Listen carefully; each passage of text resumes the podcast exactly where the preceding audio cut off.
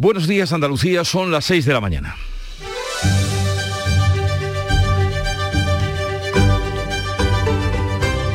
Despierta tu mente, descubre la realidad. En Canal Sur Radio, La mañana de Andalucía con Jesús Vigorra. No nos rendiremos. Estas han sido las palabras de Zelensky en su intervención ante el Parlamento británico por videoconferencia. El presidente ucraniano parafraseaba así uno de los discursos más célebres del primer ministro británico Churchill durante la Segunda Guerra Mundial. Lucharemos hasta el final, en el mar, en el aire. Seguiremos luchando por nuestra tierra, cueste lo que cueste, en los bosques, en los campos, en las costas, en las calles. Eso afirmaba Zelensky tras haber recibido una ovación de pie de los parlamentarios en la Cámara de los Comunes de Londres. La guerra será larga. Y Rusia decreta otro alto el fuego a las 8 de esta mañana para evacuar civiles. Frente a la invasión rusa continúan las presiones económicas. Estados Unidos y Reino Unido dejan de comprar petróleo y gas rusos, a pesar del impacto económico que tendrá esta medida. Y las grandes empresas icono de la que fuera la expansión capitalista en Rusia, como McDonald's, Starbucks o Coca-Cola, cierran temporalmente sus locales. Los socios europeos, afines a Ucrania, no pueden llegar tan lejos por su alta dependencia energética de Rusia. Pero mientras tanto, dos millones de personas han dejado ya sus hogares y buscan refugio fuera de Ucrania. España contará con 12.000 plazas de acogida para refugiados ucranianos, según anunciaba José Luis Escribá, ministro de Seguridad Social, Inclusión y Migraciones. Aquí en Andalucía, el presidente de la Junta ofrece 1.200 plazas para refugiados y pide al gobierno un plan para coordinar la acogida. Y mientras tanto, siguen llegando ucranianos a Andalucía, en su mayoría mujeres y niños, y sigue también saliendo ayuda para que el país... Eh, a tenor de la solidaridad que se está produciendo. A Huelva y Algeciras han llegado varios autobuses este martes y de Sevilla han salido esta noche dos autocares cargados de material de primera necesidad que volverán con refugiados a bordo. En el transcurso de la mañana y de este programa tendremos ocasión de conectar con algunas de las personas que van al frente de esta expedición solidaria. En Canal Sur Radio, la mañana de Andalucía con Jesús Vigorra. Noticias.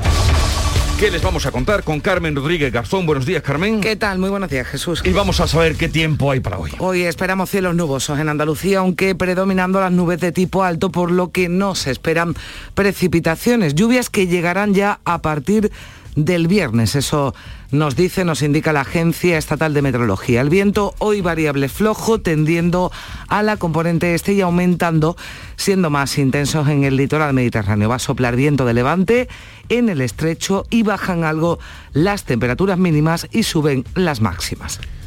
Se cumplen ya en este día 14 de guerra en Ucrania. Dos millones de personas han salido del país huyendo de los bombardeos rusos. A las 8 hay previsto otro alto el fuego para permitir corredores humanitarios en cinco ciudades. Este martes se han permitido esos corredores humanitarios en dos ciudades, en Sumi al norte, allí ante donde han salido 22 autobuses con civiles, y en Irpin, cerca de la capital, pero ha fallado el de Mariupol y otras urbes, donde los bombardeos rusos no han cesado presidente ucraniano Zelensky ha vuelto a alertar del peligro de invasión para toda Europa en un discurso ante los parlamentarios de Reino Unido.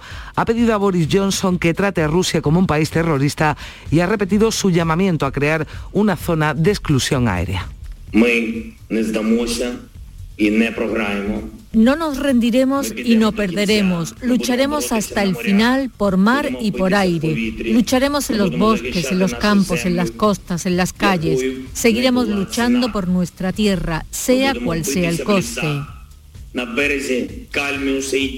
Además, el presidente ucraniano ha agradecido a Joe Biden su veto a las importaciones del petróleo ruso, aunque estas compras suponen apenas un 3% del suministro total a Estados Unidos. La medida abre la senda a otros países. Biden dice no querer subvencionar a Rusia su guerra en Ucrania y ayudará a socios como los europeos cuyo cuya dependencia es mucho mayor a vetar gradualmente esos hidrocarburos procedentes de Rusia. La Unión Europea de momento dice que quiere reducir dos tercios las importaciones de gas ruso este año para romper su relación en 2030. España va a elevar hasta 500 los efectivos desplegados en Letonia en la misión de la OTAN. Lo ha confirmado el presidente del gobierno durante su visita a la base de Adazi junto a los primeros ministros letón y canadiense y también el secretario general de la OTAN. Una visita con la que se ha escenificado el compromiso de los aliados con la defensa de la seguridad colectiva y con la paz y también su unidad frente a la invasión rusa de Ucrania. Así lo destacaban tanto Jan Stoltenberg como Pedro Sánchez, que ha subrayado la soledad de Putin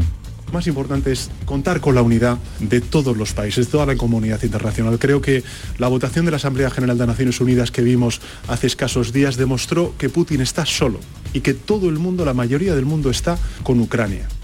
El gobierno español además prepara ya la acogida de 12.000 refugiados junto a comunidades autónomas y ayuntamientos. El Ejecutivo ha ampliado la directiva de la Unión Europea de Protección Temporal para esos refugiados ucranianos y la extiende. Extiende la acogida a los ucranianos que se encuentran de manera irregular en nuestro país. Mecanismo excepcional que se va a debatir este fin de semana en la conferencia de presidentes autonómicos. Mirando a esa cita, Juanma Moreno dice que Andalucía está dispuesta a colaborar en todo lo que sea necesario y ofrece 1.200 plazas. Un plan de Estado para coordinar a todas las comunidades autónomas en la acogida de refugiados. Esto es un asunto que hay que coordinar y es el Gobierno de España el que tiene que planificar, impulsar y liderar. Y que el Gobierno de España también habilite un fondo extraordinario de solidaridad con Ucrania para atender a todas estas personas y cubrir sus necesidades básicas desde la manutención, la educación o la propia asistencia sanitaria. En el Día Internacional de la Mujer, celebrado este martes 8 de marzo, el Gobierno andaluz ha aprobado el Plan Estratégico para la Igualdad que estará vigente hasta 2028. Plan al que se suman todas las consejerías, los ayuntamientos y también las universidades públicas. Se trata de un paso más para reducir los techos de cristal y la brecha de género en educación, empleo, renta o conciliación. La estrategia que va a llegar, como decías, hasta 2028 se apoya en cinco ejes, gobernanza, cuidados, poder, espacio productivo y fin de las violencias machistas. También el Consejo de Ministros ha aprobado el que califica como el plan de igualdad más ambicioso de la historia de España para conseguir una igualdad efectiva entre hombres y mujeres. El Ejecutivo ha destinado 20.000 millones de euros. Este martes se han celebrado manifestaciones en todo el país, aunque en muchas ciudades se han convocado dos concentraciones paralelas por las diferencias entre el colectivo 8M y algunas asociaciones feministas en temas como la ley trans o la abolición de la, la prostitución. A pesar de las diferencias, dicen las manifestantes que están de acuerdo en los grandes objetivos. Un día para reivindicar derechos que necesitamos como, como personas. Desde la educación, pues promover la igualdad en todos los ámbitos y desde el feminismo, por supuesto, también. feminismo interseccional. Teniendo en cuenta a todas las partes del feminismo y a todos los tipos de mujeres que existen. Alberto Núñez Feijó formalizará hoy su candidatura para presidir el Partido Popular. Esta tarde hará entrega de los más de 35.000 avales recogidos. A las 8 de la tarde acaba el plazo para la entrega de avales de los aspirantes a liderar el PP en el Congreso Extraordinario del 1 y 2 de abril en Sevilla. Los estatutos del partido establecen que los candidatos deben dar ese paso con el apoyo de al menos 100 afiliados, una cifra que va a superar con creces Feijó. 35.000 le han dado ya su apoyo, 17.000 en Andalucía. Una vez formalizada la candidatura, el presidente gallego va a arrancar el viernes una campaña interna por toda España. Va a explicar su proyecto político, una ruta que arranca el viernes en Murcia y Valencia y que hará parada en las 17 comunidades autónomas. Y hoy será reelegido como presidente de la patronal andaluza, la CEA, Javier González de Lara. Tras concluir el proceso de recogida de avales, es el único candidato a liderar a los empresarios andaluces y por tanto será reelegido por aclamación en la Asamblea Electoral que va a celebrar la organización hoy miércoles. Posteriormente será la toma de posesión a la que va a acudir el presidente de la Junta, Juanma Moreno, y también los máximos responsables de la COE, Antonio Garamendi, y CEPIME, Gerardo Cuerva. Será el tercer mandato consecutivo de González de Lara al frente de la patronal andaluza desde 2014. Y en deportes, el Betty recibe la Eintracht de Frankfurt esta tarde en la ida de octavos de final de la Europa League. Finalmente Canales va a estar a disposición de Pellegrini para la cita de esta tarde a las 7 menos cuarto, aunque sigue arrastrando molestias. Está en la lista en la que no han sido incluidos finalmente Bellerín, Alex Moreno y Guardado. También vuelve Miranda, pese a que no parece estar en condiciones de salir de inicio. En el Sevilla, el director deportivo ha vuelto a ratificar su confianza en el entrenador, en Julen Lopetegui, lo ha hecho en vísperas de la cita, también en octavos de la Liga Europa con el West Ham, un rival complicado para un Sevilla con continuas bajas en su plantilla. Hoy va a realizar el último entrenamiento previo al partido de mañana jueves. Enseguida ampliamos la información de estos titulares que les hemos avanzado, pero vamos a saber antes cómo recogen la actualidad de este día los periódicos. Beatriz Galeano, buenos días. Buenos días, otra vez hoy la dureza de la guerra en las portadas de todos los medios, por ejemplo en El Mundo foto de portada para la ciudad mártir de Mariupol. Ahí es eh, el lugar en aparece la imagen una familia escondida, sin luz, sin agua, sin gas en el sótano de una vivienda. El titular, Estados Unidos veta el petróleo ruso y la Unión Europea busca desengancharse del gas. El mismo tema para la portada de ABC, mujeres y niños primero. En la foto un grupo de personas intentando subir a un tren. Putin permite abrir corredores humanitarios mientras el avance de su ejército obliga a miles de familias a intentar salir de las ciudades sitiadas.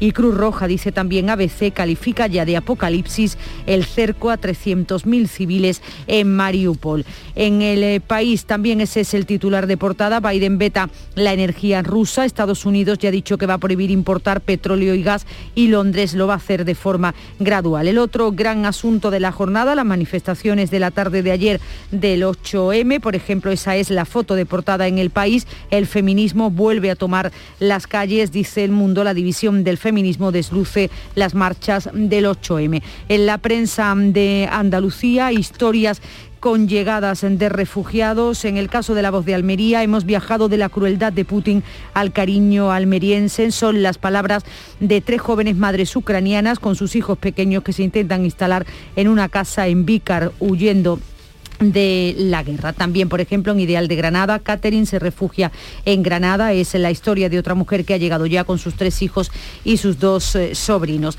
Otros asuntos, destaco dos. En Diario de Sevilla, primer caso de aplicación en Sevilla de la ley de eutanasia. Y también, por ejemplo, en El Ideal de Jaén, declara que daba el dinero a Juan Fernández de forma discreta en la segunda jornada del juicio al exalcalde de Linares, acusado de sustraer 125.000 euros del Grupo Socialista con una decena de testigos. Y la agenda informativa para hoy nos la adelanta Olga Moya. Buenos días, Olga. Hola, ¿qué tal? Buenos días. La ministra de Defensa va a informar hoy en el Congreso de las medidas que ha adoptado España en relación con la guerra en Ucrania. Tenemos una huelga nacional. Los letrados de la Administración de Justicia, los antiguos secretarios judiciales, hoy y mañana nuevas jornadas de huelga reclaman subidas salariales que compensen el aumento de sus funciones. En Sevilla hoy habrá problemas de tráfico importantes por el comienzo de las obras de la ampliación del tranvía con el corte de dos avenidas, Ramón y Cajal y San Francisco Javier. Hasta 15 líneas de autobuses alteran su recorrido. Hoy se entregan las medallas al mérito de Protección Civil de Andalucía y el Pleno del Parlamento andaluz debate la nueva ley de derechos y atención a personas con discapacidad. Charo Padilla, ¿cómo amaneció Andalucía esta mañana en el Club de los Primeros? Buenos días. Con algo de niebla, buenos días y con información de última hora porque hay un camión que ha volcado en el kilómetro 514 a la altura de Carmona y hay novedades. Un chofer que acaba de pasar por Carmona, kilómetro 514, carril izquierdo cortado. Y el camión tiene muy mala pinta. Espero que, que el compañero esté bien, pero el camión tiene muy mala pinta.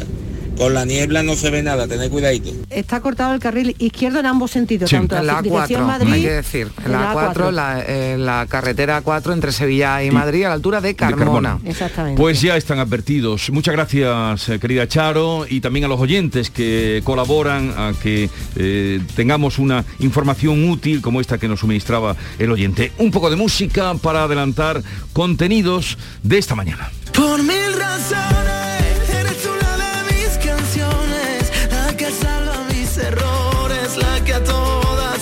todas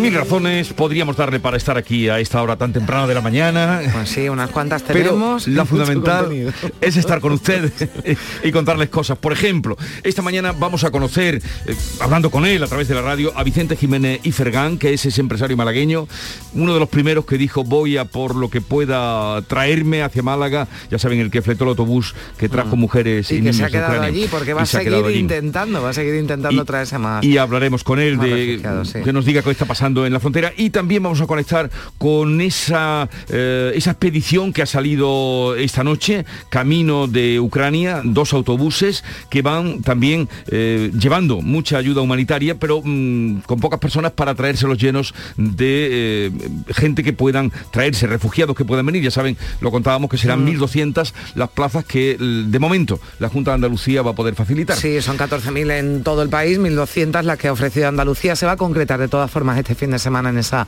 conferencia de presidentes, Jesús. Pero hablaremos con esa expedición, con qué ánimo van hacia Ucrania. Son muchas horas de viaje. Y también, para que ustedes estén informados, vamos a conectar después de las 9 con ACNUR, el alto comisionado de la ONU para los refugiados, para que nos hablen cómo se están articulando esas, eh, esas salidas de personas masivas. Son ya más de 2 millones los que han salido de allí. Y por otra parte, con la Cruz Roja, para que nos cuente cómo es el proceso de acogida cuando... una vez que llegan. Una vez que llegan aquí, ¿cuál es el proceso de acogida para hacer bien las cosas y para hacerlo bien? Ayer nos decía la consejera, nos alertaba no hacer caso a esas mensajes, a llamadas de se busca familia para acoger niños. Esto no Mm. se hace así, pero ¿qué pasa con otras familias que vienen enteras?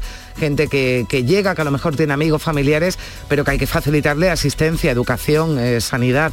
En fin, cómo se gestiona todo esto, además de una forma rápida, ¿no? Para intentar eh, que estas personas se adapten ¿no? lo antes posible a, la- a- nuestra, a nuestra vida. Pues eso es lo que buscamos, información para que ustedes estén al tanto de cómo hacerlo. Luego es eh, miércoles, tendremos cita con el juez Emilio Calatayud, que estará con nosotros a partir de las 10 y media de la mañana. A las 11 el cambio climático con nuestro querido Javier Bolaños, que nos está sensibilizando y concienciando a todos de la importancia que tiene. Y ya para terminar, la visita de Maui y Pepe Vejines, que se han unido para hacer un espectáculo que ofrece esta hora es más de desayuno, pero el objetivo que tienen es hacer los domingos, los domingos de vermú y potaje que han triunfado en Madrid. Vermú y potaje. bueno, Vermú y sí, potaje a los domingos. hora no, pero el domingo, Pero el el domingo al sábado también nos cuadras. Les hablaremos de eso y, como no, lo que ustedes tanto esperan, el consultorio del comandante Luis Lara. Dice, hola, estoy hablando con los bomberos. Sí, sí, somos los bomberos. Dígame usted, ¿en qué podemos ayudarle? Dice, es que mi casa ha salido ardiendo. eh, ¿Voy para allá o vienen ustedes para acá? Dice, pero ¿cómo va a venir usted para acá, caballero? Dice, no, yo es que vivo en una autocaravana. Bueno, el comandante Lara, para finalizar el programa, sigue ahora la información. Había una vez un barquito chiquitito. Había una vez unas vacaciones únicas y había un momento único para reservar. Ahora, reserva ya tu crucero en la semana del crucero de viajes del corte inglés por solo 60 euros, pagando en seis meses y sin gastos de cancelación. Además, con el programa Confianza incluida, tu viaje con total tranquilidad. Financiación ofrecida por Financiera al Corte Inglés y sujeta a su aprobación. Consulta condiciones en viajesdelcorteinglés.es. Información, cercanía, diversión. Así es la tarde de Canal Sur Radio con Mariló Maldonado. Tu programa de radio de las tardes en Andalucía. Con toda la actualidad y las historias que más te interesan. La tarde de Canal Sur Radio con Mariló Maldonado. De lunes a viernes desde las 3 de la tarde. Quédate en Canal Sur Radio. La radio de Andalucía. La mañana de Andalucía con Carmen Rodríguez Garzón. Canal Sur Radio. Son las 6 y 18 minutos, 14 días ya de guerra en Ucrania. Rusia anuncia otro alto el fuego a partir de las 8 de esta mañana para permitir corredores humanitarios en cinco ciudades. Este martes han funcionado solo en dos, en Sumi al norte. De allí han salido 22 autobuses con civiles y en Irpin, cerca de la capital, pero ha fallado el de Mariupol y otras urbes donde los bombardeos rusos no han cesado. Esta noche el presidente ucraniano Volodymyr Volodymyr Zelensky ha agradecido a Joe Biden ese anuncio, ese veto a las importaciones de petróleo ruso. Presidente de Estados Unidos, Biden Doy las gracias al presidente Biden este por esta decisión, por este liderazgo, por esta señal tan poderosa para todo el mundo. Es muy simple. Cada centavo pagado a Rusia se convierte en balas y proyectiles que vuelan a otros estados soberanos. Por esa razón, el presidente de Estados Unidos ha anunciado prohibiciones a las importaciones eh, de petróleo, gas, carbón procedentes de Rusia, aunque estas compras suponen apenas un 3% de su suministro total. La medida abre la senda que van a seguir más eh, países, en lo que resultará un fuerte revés a Moscú por la invasión de Ucrania. Hoy les anuncio que Estados Unidos tiene como objetivo la arteria principal de la economía de Rusia. Estamos prohibiendo todas las importaciones de petróleo, gas y energía rusos. Eso significa que el petróleo ruso ya no se aceptará en los puertos del país y el pueblo estadounidense asestará otro poderoso golpe a la maquinaria de guerra de Putin. Vladimir Putin reacciona a ese bloqueo. En pocas horas ha decretado dos medidas de fuerte impacto. Una prohíbe exportar productos y materias primas hasta final de 2022. Va a concretar una lista en las próximas 48 horas, pero si corta el suministro de gas de súbito agravará mucho la crisis energética porque los 27, porque la Unión Europea tiene una gran dependencia del petróleo y el gas eh, rusos. Además, el Banco Central de Rusia ha impuesto esta medianoche un corralito de seis meses sobre las cuentas en moneda extranjera. Esto significa que quien tenga ahorros o inversiones en divisas que no sean rublos solo podrán retirar un máximo de 10.000 dólares. El resto no podrán sacarlos, solo podrán sacar rublos, que es una moneda actualmente muy devaluada. La medida busca frenar la salida de divisas extranjeras del país y castigar a las empresas que se están yendo en tropel. Este martes ha salido McDonald's, que cierra sus 850 restaurantes. También Starbucks, Coca-Cola y Pepsi-Cola, grandes símbolos de la apertura al capitalismo cuando cayó el telón de acero. España, por su parte, va a desplegar de inmediato 150 efectivos que se suman ya a los 350 que participan en la misión que la OTAN mantiene en Letonia, a 120 kilómetros de la frontera con Rusia y que lidera Canadá. Lo confirmaba el presidente del gobierno durante su visita a Letonia, la base de Adasi, junto a los primeros ministros letón y canadiense y también el secretario general de la Alianza Atlántica.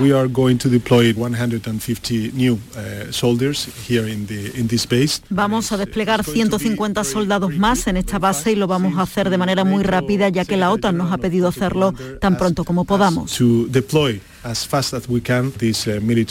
Una visita con la que se ha escenificado el compromiso de los aliados con la defensa de la seguridad colectiva y con la paz y su unidad frente a la invasión rusa de Ucrania. El presidente Sánchez ha incidido en la importancia de la unidad europea en las sanciones a Rusia y se ha referido al coste económico del conflicto para defender que es un coste menor al que supondría no hacerle frente a Putin. Líneas de actuación eh, que vamos a hacer desde el Gobierno precisamente para amortiguar el impacto que en el ámbito de los precios, tanto de la energía como también de las materias primas, va a tener esta terrible, esta terrible crisis. Que va a costar, sin duda alguna, pero mayor sería el coste si no actuáramos en contra de Putin, si no actuáramos en contra de quien ahora mismo nos está poniendo en cuestión y en riesgo la seguridad de todos los europeos. La guerra sigue su curso y el número de refugiados ucranianos no cesa de crecer. La ONU ya eleva la cifra a 2 millones en Mariupol, al sudeste de Ucrania, de 400.000 habitantes. Lleva sitiada más de una semana y por tercer día consecutivo ha fracasado el alto el fuego. Ya veremos qué ocurre con el de hoy, como decimos, a partir de las 8 de la mañana, pero en otras ciudades sí era posible este martes la evacuación de civiles. El gobierno español ha aprobado, incluso ha ampliado la directiva de la Unión Europea de Protección temporal para los refugiados de Ucrania, se extiende la acogida a aquellos ucranianos que se encuentran ahora de manera irregular en nuestro país. Se trata de un mecanismo excepcional, según ha explicado la portavoz Isabel Rodríguez, que ha anunciado que el Gobierno está preparando ya un documento que llevará este fin de semana a la conferencia de presidentes autonómicos, un texto que servirá para coordinar a las comunidades en la acogida de los refugiados. La portavoz del Ejecutivo ya aportaba algunos datos. En principio hay una estimación de 12.000 eh, posibilidades de, de, acogimiento, de hasta 5.000 camas hospitalarias. Esto es muy importante, hasta 5.000 camas hospitalarias ya están puestas a disposición por parte de las comunidades eh, autónomas. Andalucía está dispuesta a colaborar en todo lo que sea necesario, así lo señalaba el presidente Juanma Moreno, ofrece 1.200 plazas para los refugiados, pide al Gobierno que se encargue de la coordinación de la ola de solidaridad que se ha despertado en toda España y que sigue dos autobuses de la empresa hispalense Rosabus se dirigen hacia la frontera polaca con Ucrania, van repletos de material sanitario de primera necesidad, incluso han tenido que aprovechar los asientos para distribuir toda la carga, pero el objetivo objetivo de ese viaje es regresar con 110 personas, familias ucranianas completas que serán acogidas en Sevilla. Anselmo Rosa espera estar de vuelta el domingo o el lunes en Canal Sur Radio. Reconocido que va a ser el viaje más provechoso de su vida. Es muy emotivo, emocionante y sobre todo, como digo, es el mejor viaje de nuestra vida, ¿no? Es salvar vidas es un sentimiento encontrado porque una tristeza tremenda, ¿no? Una pena tremenda y a su vez con mucha ilusión de poder ayudar a, a salvar a salvar estas familias, ¿no? Es, es tremendo la situación que se vive, ¿no? Como decimos, según las estimaciones, son ya más de dos millones de personas las que han abandonado Ucrania. Francisco Cansino, coordinador de la Comisión Española de Ayuda al Refugiado en Andalucía, hablaba anoche en el Mirador de Andalucía de cómo se organiza la llegada de los refugiados a nuestra comunidad. Se ha decidido que las personas que, que lleguen de, de Ucrania van a ser atendidas por el servicio de primera acogida del sistema de asilo. Eso quiere decir que en cada provincia hay una entidad que es la responsable de proporcionar una, una, plaza de acogida a estas personas. Lo que estamos haciendo básicamente es intentar habilitar el mayor número de plazas posibles pues, para que estas personas tengan una acogida lo más digna posible. En la crónica política, el Gobierno da por cerrado el conflicto con Unidas Podemos por la decisión de enviar armas a Ucrania. Para el Ejecutivo, la unidad de acción es la mejor arma contra Putin, tanto dentro del Gobierno como con las comunidades autónomas y entes locales. Eh, Sánchez decía que el Ejecutivo va a hacer lo que tiene que hacer, que va a estar donde tiene que estar y apelaba a la unidad de todos como elemento de disuasión. La vicepresidenta y ministra de Trabajo, Yolanda Díaz, decía en cuanto a las discrepancias que también se han abierto en el seno de su partido de Unidas Podemos, que ya han pasado página en torno a este asunto. Bueno, hice lo que tenía que hacer y hemos pasado página y como saben el Gobierno de España sigue trabajando para paliar las previsibles consecuencias que la guerra de Putin puede tener en nuestro país. La ministra de Defensa va a informar hoy en el Congreso de las medidas que ha adoptado España en relación con la guerra en Ucrania, incluyendo la decisión de enviar armas a la resistencia frente a la invasión rusa, una medida que, como venimos contando, ha dividido al gobierno de coalición y que ayer centraba las críticas del PP al Ejecutivo en el Senado, donde el popular Luis Rogelio Rodríguez recomendaba a Margarita Robles que no se fíe de sus socios. Aquí, aquí tiene un partido de Estado, no lo dude. Vamos a respaldar al gobierno siempre en, esta, en este aspecto. Fíese de nosotros, no somos dudosos, pero mire quién se sienta a su lado en el Consejo de Ministros. Mire a sus colegas del Partido Comunista. La ministra de Defensa, Margarita Robles, acusaba en su intervención al PP de no tener visión de Estado. Créame que se lo digo con una cierta pena. Ustedes nunca hacen política de Estado. Ustedes siempre están buscando a ver dónde encuentran para de alguna manera sacar críticas y no poner en valor a España. Y el precio medio de la electricidad, otra cosa que nos ocupa y nos preocupa, es en el mercado mayorista, va a ser hoy de casi 473 euros el megavatio hora. Es el segundo más alto de la historia, baja un 13%, 70 euros con respecto al alcanzado ayer. Por tramos horarios, el precio máximo para este miércoles se va a pagar entre las 7 y las 8 de la tarde, costará 605 euros. Bruselas ha presentado su plan para reducir la dependencia del gas ruso y afrontar la escalada de los precios de la energía. Los 27 están en una posición de clara debilidad porque el 40% del gas importado por la Unión Europea proviene de un país con cada vez más sanciones económicas. Decía este martes la vicepresidenta tercera, Teresa Rivera, que la solución a los altos precios de la luz y el gas es muy complicada y que pasa por una mayor coordinación con Europa. Incluida la eh, capacidad de diversificar nuestros eh, proveedores y disminuir la inmensa dependencia que tenemos de las exportaciones de gas y petróleo de Rusia, sobre todo algunos otros Estados miembros de la Unión Europea. No es particularmente importante en el caso de España, sí es muy importante en nuestros vecinos del centro y del norte de Europa. Bruselas ha aceptado revisar el sistema que rige los mercados eléctricos de la Unión Europea, donde la tecnología más cara fija el precio de toda la electricidad subastada. Lo había pedido el gobierno español y se va a tener ahora en cuenta. Hoy bajará ese precio medio de la luz, pero los carburantes siguen batiendo récord. En algunas gasolineras españolas se ha vendido la gasolina ya por encima de los 2 euros. El sector pesquero amenaza con amarrar si sigue subiendo el gasoil porque el combustible supone más del 40% de los costes totales. Ya han pedido una reunión urgente con el ministro de Agricultura y Pesca. Y en esa reunión no se nos pone encima de la mesa salida para paliar esta grave situación, el sector se ve abocado a un amarre forzoso.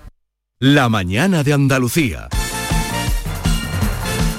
6 y casi 29 minutos, vamos ya con un avance de la información del deporte. Antonio Camaño, buenos días. Hola, ¿qué tal? Muy buenas. Finalmente Canales está a disposición del entrenador del Betis Pellegrini para la cita de esta tarde ante el Eintracht de Frankfurt. Sigue arrastrando molestias el jugador cántabro, entra en la lista, a diferencia de jugadores como Bellerín, Alex Moreno y Guardado, que se han quedado fuera. Sí vuelve también Miranda, parece que no está en condiciones de salir en el 11 titular, pero podría tener minutos a lo largo del partido. Pellegrini hablando del estado físico de Canales. Bueno, Sergio Canales sigue con su problema en el, dedo, tiene un, dolor bastante fuerte, pero está también en la lista de citados, se le está haciendo un esfuerzo por continuar jugando y el doctor lo estima que es factible hacerlo sin mayores riesgos ni problemas. Y en el Sevilla, el director deportivo Monchi ha vuelto a ratificar su confianza en el entrenador del equipo, Julen Lopetegui. Lo ha dicho a los compañeros de mucho deporte. Objetivamente, objetivamente yo objetivamente creo que el trabajo de Julen no es que sea sobresaliente, para mí es, es, es que es excelente. Y lo ha hecho en vísperas del partido ante el West Ham, un rival complicado para un Sevilla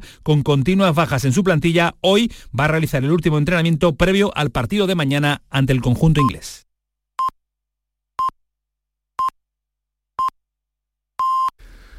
Andalucía son las seis y media de la mañana. La mañana de Andalucía con Jesús Vigor. Y a esta hora vamos a repasar en titulares las noticias más destacadas que les venimos contando con Carmen Rodríguez Garzón. Se cumplen 14 días de guerra en Ucrania. Rusia decreta otro alto el fuego a las 8 de la mañana para evacuar a civiles. Los pasillos han funcionado este martes en la ciudad de Sumi, pero los bombardeos no han cesado en Kiev o Mariupol. Dos millones de personas han dejado ya sus hogares. Estados Unidos deja de comprar petróleo y gas rusos y McDonald's, Starbucks, Coca-Cola cierran temporalmente en Rusia. Los socios europeos irán con más calma por su alta dependencia energética de Rusia. Bruselas promoverá energías limpias para que en 2030 ninguno de los Estados miembros dependa de Moscú. Vladimir Putin mueve ficha, declara un corralito a las cuentas en monedas extranjeras y prohíbe exportar productos y materias primas hasta final de 2022. Las empresas que se están yendo solo podrán retirar rublos, que es una moneda muy devaluada y si corta de súbito el suministro de gas agravará la crisis energética que atraviesa el continente. 150 soldados españoles más se unirán a la misión disuasoria de la OTAN en Letonia. Desde allí el presidente Pedro Sánchez ha prometido estar a la altura con los refugiados. Andalucía ofrece 1.200 plazas y Juanma Moreno pide al gobierno que coordine la acogida. Sigue llegando refugiados a Andalucía y también de aquí saliendo ayuda. A Huelva y Algeciras han llegado varios autobuses este martes. De Sevilla han salido dos autocares cargados de material de primera necesidad que volverán con refugiados a bordo. Las mujeres han renovado un año más su compromiso de trabajar por la igualdad y la libertad. El feminismo se ha mostrado poderoso con objetivos comunes, pero también con disparidades respecto a la prostitución y la autodeterminación del género. La luz baja hoy 70 euros con respecto a ayer. Costará 400 173 euros de media, 603 entre las 7 y las 8 de la tarde. Cambian las franjas comerciales, la más barata será hoy entre la 1 y las 2 de la tarde con un precio de 357 euros. El barril de Bren está en máximos y el sector, el sector pesquero amenaza con amarrar la flota. La guerra fuerza a un tercer expediente temporal de empleo en la planta de Baleo en Martos. Es la mayor empresa de Jaén, fabrica sistemas de iluminación para Audi, BMW, Volkswagen. No llegan cables de Ucrania y eso obliga a que sus 3.000 trabajadores paren turnos, otros 8.000 de la industria auxiliar se van a ver perjudicados.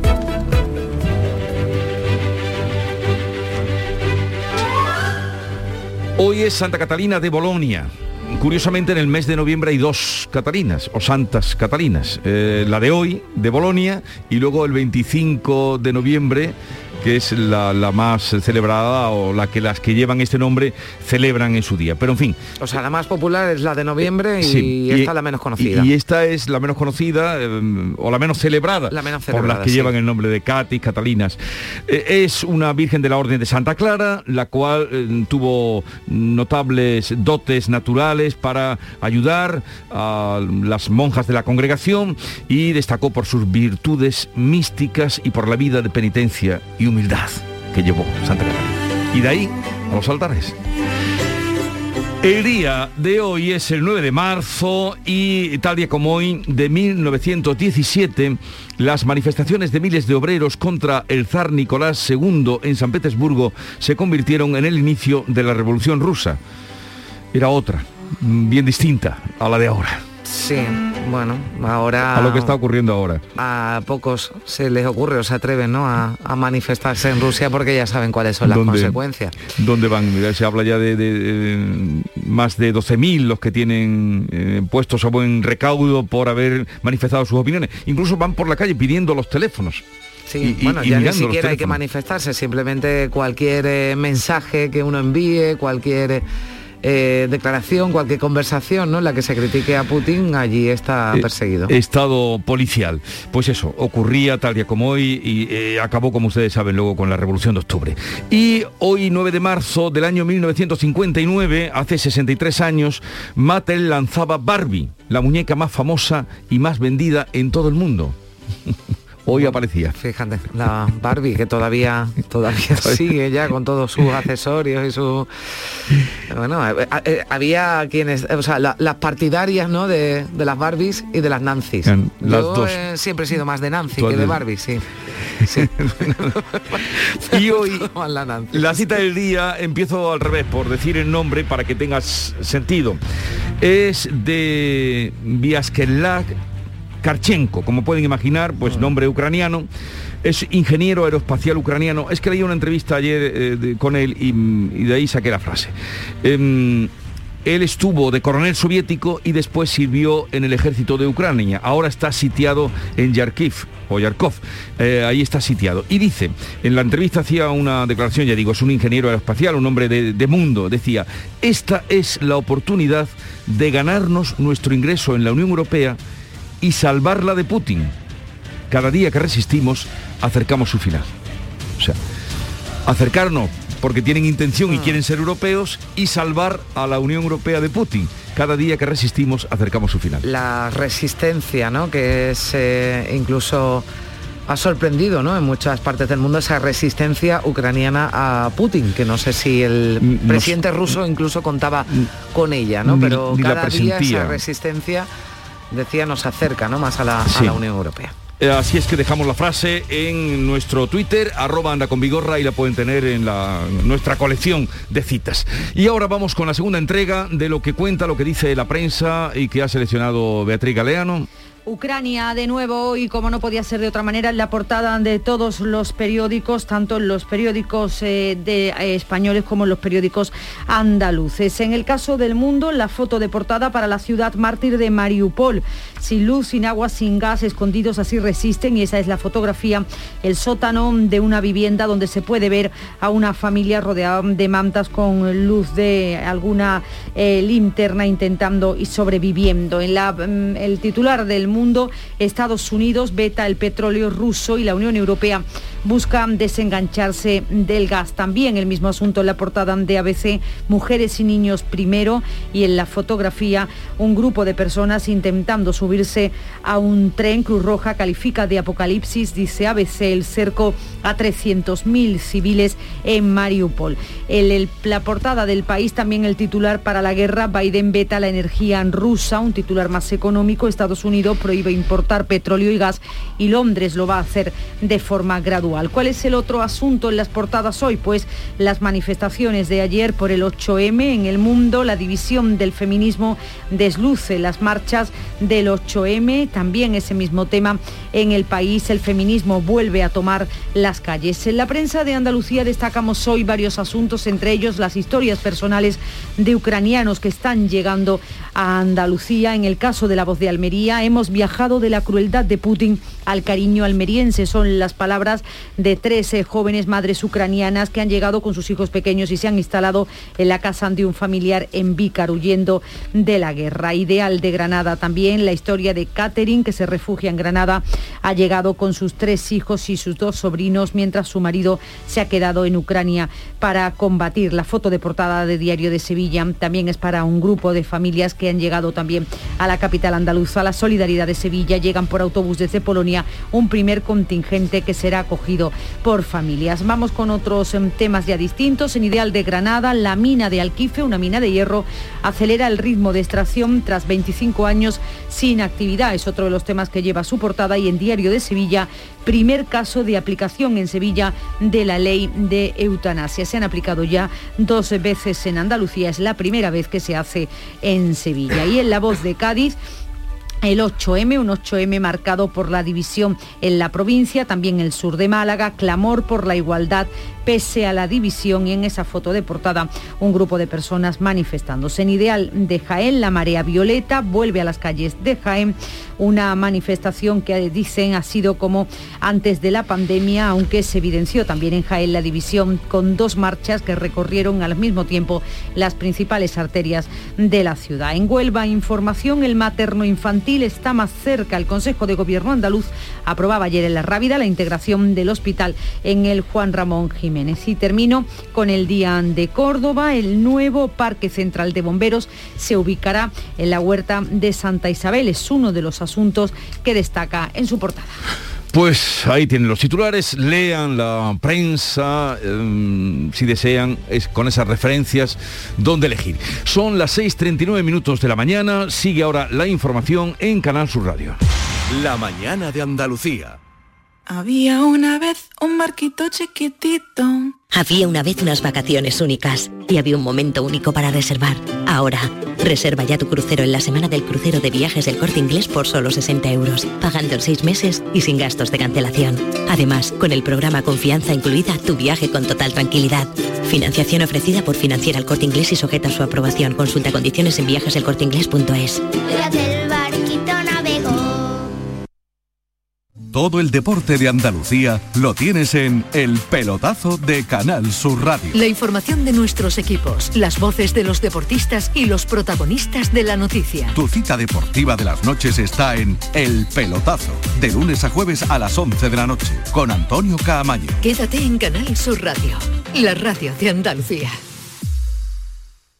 La mañana de Andalucía con Carmen Rodríguez Garzón.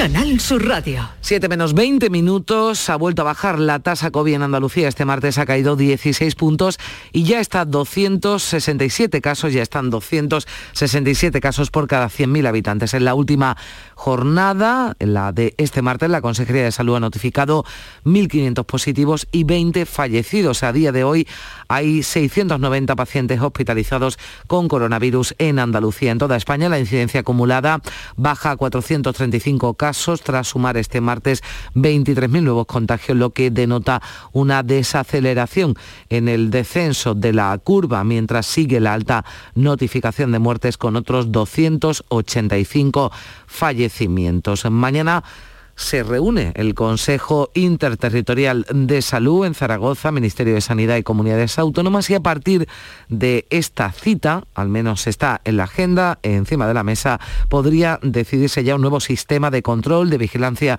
del COVID similar al que se hace de la gripe y ya en los próximos días vamos a dejar de recibir datos eh, diarios, pasarán a notificarse dos veces por semana en Andalucía y también en el conjunto del país. Y más cosas. Javier González de Lara va a ser reelegido hoy presidente de la patronal andaluza tras concluir el proceso de recogida de avales.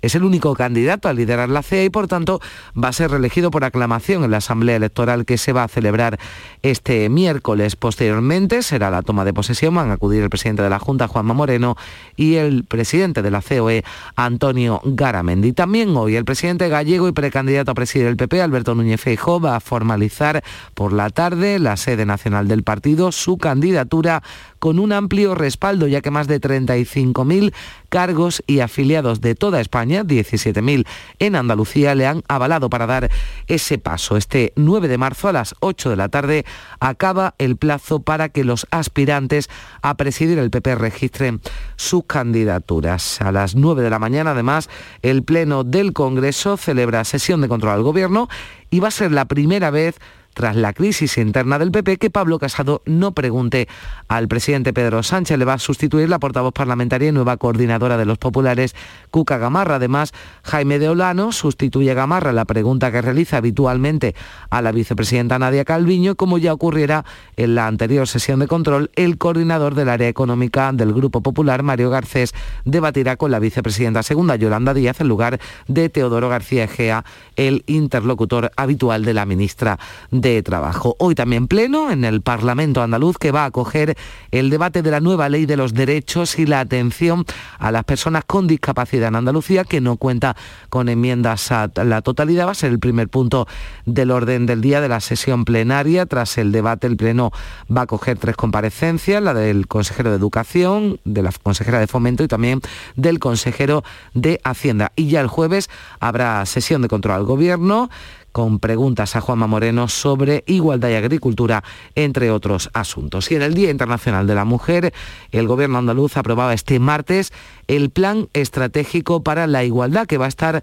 vigente hasta 2028, un plan al que se suman todas las consejerías, ayuntamientos y universidades públicas y que tiene un marco común de trabajo para la igualdad, porque sin las mujeres, decía el presidente Juanma Moreno, Andalucía no puede tener futuro. Sin la aportación de las mujeres, Andalucía no sería lo que es hoy, eso es algo que es evidente. Pero todavía existe desigualdades y en algunos campos desigualdades que son sangrantes. Y estamos en la obligación de romper todos esos límites, todos esos obstáculos, todos esos techos de cristal que aún tristemente existen en Andalucía. Y el Consejo de Ministros también este martes ha aprobado el que ha calificado como el plan de igualdad más ambicioso de la historia de España. Es el tercero para conseguir una igualdad efectiva entre hombres y mujeres. El Ejecutivo ha destinado 20.000 millones, 20.000 millones de euros a acabar con las violencias machistas y equiparar el reparto de las riquezas sin tener en cuenta el género. Está dentro de sus objetivos. Así lo definía el plan la ministra de Igualdad, Irene Montero que es un plan que demuestra la unidad feminista de este Gobierno y que para este Gobierno las políticas feministas son una cuestión de Estado. Como cada 8 de marzo, las manifestaciones por la igualdad de derechos se han celebrado en todas las provincias andaluzas. La mayoría de las capitales se han convocado dos concentraciones paralelas por las diferencias entre el colectivo 8M y algunas asociaciones feministas en temas como la ley trans, la prostitución o la gestación subrogada. Desde el PSOE, su vicesecretaria general, Adriana Lastra, ha negado que exista división en el movimiento feminista. Hay un único adversario, según Lastra, que es el machismo y también los partidos que rechazan la igualdad. No hay división en el movimiento feminista. Lo que hay son distintas formas eh, de ver lo que está sucediendo ahora mismo, pero no hay ninguna división porque lo que tenemos claro las mujeres del movimiento feminista es que el adversario es el machismo, ese es el verdadero adversario, el machismo y la ultraderecha. Desde el PSOE andaluz, Ángeles Ferri le ha reclamado al presidente de la Junta un compromiso real con la igualdad, poniendo en marcha políticas feministas. Y hoy seguramente veremos al señor Moreno Bonilla que se colocará otro disfraz. Se ha puesto el de agricultor, se ha puesto el de andalucista, hoy se colocará el de feminista. Algunos piensan que ser feminista, que luchar por la igualdad entre hombres y mujeres es colocarse un lacito aquí, morado. Pues no. Luchar desde luego no es acordar durante tres años de gobierno poner a las mujeres como moneda de cambio para mantener un sillón. Dice desde el PP Adolfo Molina que la izquierda se equivoca si pretende que esta lucha sea de su patrimonio. Ha recriminado al líder del PES andaluz, Juan Espadas, que falta la verdad al asegurar que se ha retrocedido en materia de igualdad en Andalucía. Ni uno solo, ni uno solo ha bajado, con lo que hay que pedirle al señor Espadas que sea más riguroso a la hora de hacer las afirmaciones que hace y no puede decir, porque es mentira, que se hayan perdido derechos en estos últimos tiempos para las mujeres en Andalucía. Vox ha vuelto a cargar contra los actos convocados este Día Internacional de la Mujer, los calificaba la diputada andaluza Ángela Mulas de farsa porque las mujeres no somos un colectivo, no somos una colmena. Las mujeres somos personas independientes, tenemos identidad propia. Y por supuesto, no estamos de acuerdo con ese enfrentamiento, esa guerra innecesaria de sexos entre hombres y mujeres que está propagando la izquierda permanentemente con estas políticas, con estas políticas feministas. Y el presidente del Gobierno, Pedro Sánchez, ha pedido más explicaciones al rey emérito tras la carta enviada a Felipe VI en la que abre la puerta a viajar próximamente a España. Para Sánchez sigue manteniéndose la necesidad de que dé esas explicaciones a los españoles por todas las informaciones, decía, decepcionantes que se han ido conociendo sobre él. En el mismo sentido, la ministra portavoz Isabel Rodríguez decía que los españoles merecerían una explicación de todas las actividades de Juan Carlos I en el extranjero y que motivaron la investigación de la Fiscalía, aunque se hayan archivado las causas. Sí, entendemos que los españoles merecerían una explicación de todas las informaciones que hemos conocido a lo largo de este tiempo. El presidente de la Junta de Galicia, precandidato a presidir el PP, Núñez Feijó, criticaba anoche en una entrevista en Telecinco al presidente del Gobierno por decir que don Juan Carlos debería dar explicaciones. Cree que busca eh, Sánchez contentar a sus socios. En este momento este tipo de eh, manifestaciones me da la sensación que vienen más para contentar a sus socios que para contentar a la mayoría de los votantes del Partido Socialista. Y reitero, si un presidente no tiene criterio y si un presidente lo cambia en función del mes o de la semana en el que se le hace la pregunta, eso eh, es preocupante. Y hablamos de la sequía, la reserva de agua en los embalses ha bajado 8 metros cúbicos en la última semana, actualmente están al 29,5% de su capacidad, casi un 15% menos que hace un año. Los embalses de la cuenca del Guadalquivir están al 28,5%. La lluvia caída en las últimas horas va a venir bien, en cualquier caso, a los cereales sembrados en la provincia de Cádiz, según señalan desde la organización agraria COAC. También así lo decía Juan, un agricultor de 89 años que sigue pendiente de varias hectáreas de cultivo en la zona de la Barca de la Florida, una de las pedanías de Jerez. Poca lluvia ha caído, decía Juan. El otro día me cayeron allí 5 litros. Bueno, pues de momento hacía unos 5 la mano, lo alto la tierra, pero claro, el jugo que había era dos dedos. Eso con la tierra que está caliente abajo. Y viene un día de esto ya, que es largo, pues al otro día usted no nota que ha caído nada. Y los servicios de protección de menores de la Junta han asumido el cuidado de tres hermanos que han estado durante cinco años retenidos por sus padres sin ir al colegio o al médico en la localidad sevillana de Coria del Río. En 2017 la justicia retiró a los padres la custodia de los menores. Desde entonces los, los han mantenido escondidos hasta que la Policía Nacional los ha localizado en una vivienda que habían ocupado. Tienen siete, ocho y 13 años. Así hemos llegado a las 7 menos 10 minutos. Se quedan en Canal Sur Radio en RAI con la información local. En la mañana de Andalucía de Canal Sur Radio, las noticias de Sevilla. Con Pilar González. Hola, buenos días. Un camión ha volcado en la A4 a la altura de Carmona, sentido Madrid. La circulación está cortada en el carril izquierdo por la carga del vehículo, que son botellas de bebida, que está ocupando la calzada. El camión está en la mediana y el conductor ha sido trasladado al hospital. En la capital, a las 10 de la mañana, comienzan las obras del Metro Centro para llevarlo hasta Santa Justa y se corta el tráfico en el cruce entre San Francisco Javier y Ramón y Cajal. Y todo esto en un día en el que Sevilla acoge ya a los primeros refugiados ucranianos. Tenemos intervalos de cielo nuboso, brumas matinales sin descartar niebla, viento del sureste en el entorno de la Sierra Sur y variable flojo en el resto. La máxima prevista es de 22 grados en Morón y 23 en Écija, Lebrija y Sevilla. A esta hora 8 grados en la capital. Hace sol y vas al parque. Te llevas una botella de agua de plástico. La reciclas en el contenedor amarillo. Y esa botella se transforma en la toalla de alguien que va a la playa. Se lleva una botella y la recicla. Y esa botella se transforma en la toalla de alguien que va a la playa. Cuando reciclas, formas parte de un mundo que no deja de girar. Recicla más. Mejor. Siempre. Lipasan y Ecoembes. Compra en tu barrio, compra en Nervión y consigue tu premio. En la Asociación de Comerciantes de Nervión hemos preparado para ti grandes sorpresas y regalos. Repartimos 600 euros en cheques de consumo. Compra en Nervión y consigue tu premio. Promueve Asociación de Comerciantes de Nervión. Financia Ayuntamiento de Sevilla. En Canal Sur Radio, las noticias de Sevilla. Comienzan las obras para la ampliación del tranvía y esto afecta en principio y en esta primera fase a dos arterias importantes de la ciudad, la avenida San Francisco Javier y Ramón y Cajal. Desde las 10 de la mañana ya estarán los cortes de tráfico y desvíos, también cambios en 15 líneas de Tusán. Está cerrado, se va a cerrar totalmente a la circulación la avenida de San Francisco Javier Ramón y Cajal desde Avión Cuatro Vientos. Hay cambios y desvíos para evitar ese cruce y eso afecta Avión Cuatro Vientos, a Eduardo Dato, a Buaira o Ciudad Jardín. Lo aclara, lo ha hecho en Canal Sur Radio el director de movilidad del Ayuntamiento, José Lorenzo. Se va a cortar San Francisco Javier al completo desde Eduardo Dato hasta eh, Ramón y Cajal. Eh, y luego se va a cortar también Ramón y Cajal desde la puerta de Económicas completamente hasta San Francisco Javier, pero el corte se va a prolongar hasta Ciudad Jardín, porque ten en cuenta que los coches que normalmente entraban desde Ciudad Jardín en dirección hacia Enramadilla, esa zona se va a reservar únicamente para que los vecinos de la zona de Marqués de Nervión, Espinosa y Cárcel, toda esa zona, puedan acceder a sus domicilios. Hay itinerarios alternativos que unen los dos extremos de San Francisco Javier por la Guaira y Avenida Ciudad Jardín.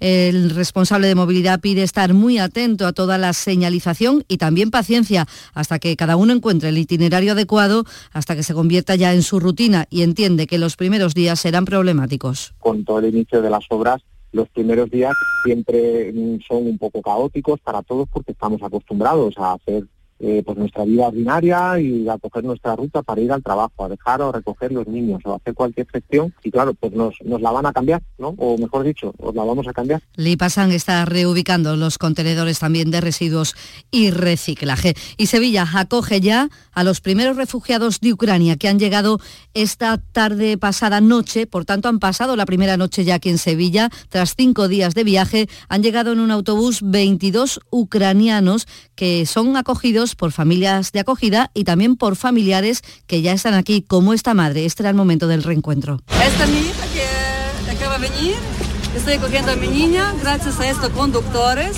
porque mi hija acaba de venir a Sevilla y yo quería recibir a ella a Sevilla.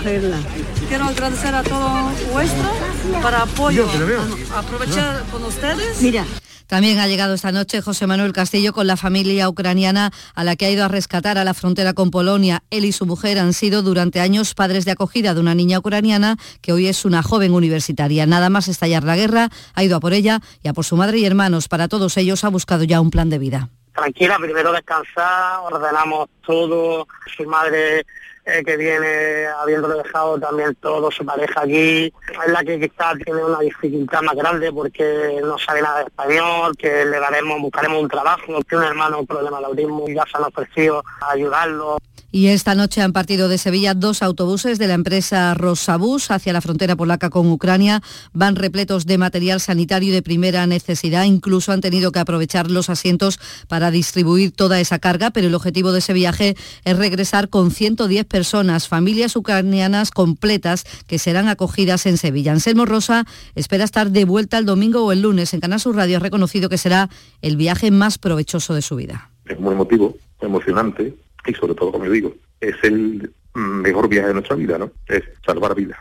Es un sentimiento encontrado porque una tristeza tremenda, ¿no? Una pena tremenda y a su vez con mucha ilusión de poder ayudar a, a salvar a salvar estas familias, ¿no? Es, es, tremendo la situación que se vive, ¿no? Y hoy se cumple una semana desde que saliera de Sevilla un equipo de voluntarios del SAMU para ir a la frontera de Rumanía. En ese tiempo han ayudado sobre todo a niños, ancianos y mujeres. El responsable de este grupo sanitario de emergencias, Borja González, nos ha contado que lo peor es ver cómo llegan, con un frío dice que aterrador y con sus pertenencias en una simple maleta o bolsa de basura. Gente cansada, agotada, con mucho frío, vienen todos con una maletita, hay gente que viene con sus pertenencias en una bolsa de basura y con sus mascotas encima y, y así vienen bueno, como pueden, literalmente. Y el Ayuntamiento de Sevilla va a buscar lugares donde puedan vivir los refugiados que vayan a ir llegando a Sevilla. Lo ha explicado el alcalde Antonio Muñoz. Dependiendo del volumen de personas que puedan ir llegando, se podrán disponer desde habitaciones en hoteles, desde eh, viviendas eh, propiedad del ayuntamiento, de Envisesa o de, o de patrimonio municipal, o bien algunos espacios mayores que podamos acondicionar de forma digna para acoger a, a estas personas refugiadas. Este mediodía la Diputación de Sevilla va a guardar cinco minutos de silencio en solidaridad con Ucrania. Seis de la mañana y 56 minutos. ¿Eres de los que se desesperan cuando no carga un vídeo en YouTube? Vente a Unicable y combina nuestros servicios de fibra, móvil y televisión como quieras. En Unicable encontrarás tarifas de otro planeta. Visítanos en La Rinconada, Umbrete, Cantillana, Santiponce, La Puebla del Río, San José de la Rinconada y Alora, en Málaga. Encuéntranos en unicableandalucía.com. Recuerda, tu operador local es Unicable. Compra en tu comercio vecino. En la Federación de Autónomos del Comercio de Andalucía trabajamos para ofrecerte los mejores productos y servicios. Compra en tu comercio vecino. Promueve FACOAN, Federación de Autónomos del Comercio de Andalucía. Financia Ayuntamiento de Sevilla. Este año sí salimos. Cada noche, a las 10, Canal Sur Radio te acerca a la Semana Santa. El llamador. Este año también en Spotify. Las noticias de Sevilla. Canal Sur Radio. Los servicios de protección de menores de la Junta han asumido el cuidado, la atención de tres hermanos que han estado durante cinco años retenidos por sus padres sin ir al colegio o al médico. En 2017 la justicia retiró a los padres la custodia de los niños y desde entonces los han mantenido escondidos hasta que la Policía Nacional los ha localizado en una vivienda que habían ocupado en Coria del Río. Ahora los niños tienen 7, 8 y 13 años y cuando sus padres salían a la calle ellos permanecían encerrados, como ha contado a Canal Sur los propios vecinos. La verdad que algunas veces lo he visto por la tarde, pero de niño. En la calle no. Nunca lo vi, siempre lo escuchaba llorando, los ruidos a las 3, a las 4, a las 5, eso sí, pero no, nunca le vi afuera. Los padres están en libertad, han vuelto a casa y están acusados de sustracción de menores y detención ilegal. Y la Guardia Civil investiga a un motorista por conducción temeraria y lesiones al agredir al conductor de un turismo al que persiguió durante 14 kilómetros. Todo comenzó cuando el coche se incorporó a la carretera a la altura de Montequinto y se produjo un pequeño incidente entre ellos. El conductor de la moto persiguió el coche durante 15 minutos hasta llegar al aeropuerto de Sevilla y una vez allí le propinó un puñetazo al hombre. Nos lo ha contado el portavoz de la Guardia Civil, Fran Fernández. La Jefatura Provincial de Tráfico ha colaborado mediante las imágenes captadas por las cámaras de la DGT y se ha podido constatar unos hechos que consisten en una conducción mm, a modo de persecución durante un cuarto de hora aproximadamente y que además han acabado con una agresión por parte del conductor de la motocicleta. Y la incidencia por COVID sigue bajando, está en 178 casos por 100.000 habitantes, se suman 146 contagios y un fallecido. Antonio Camaño.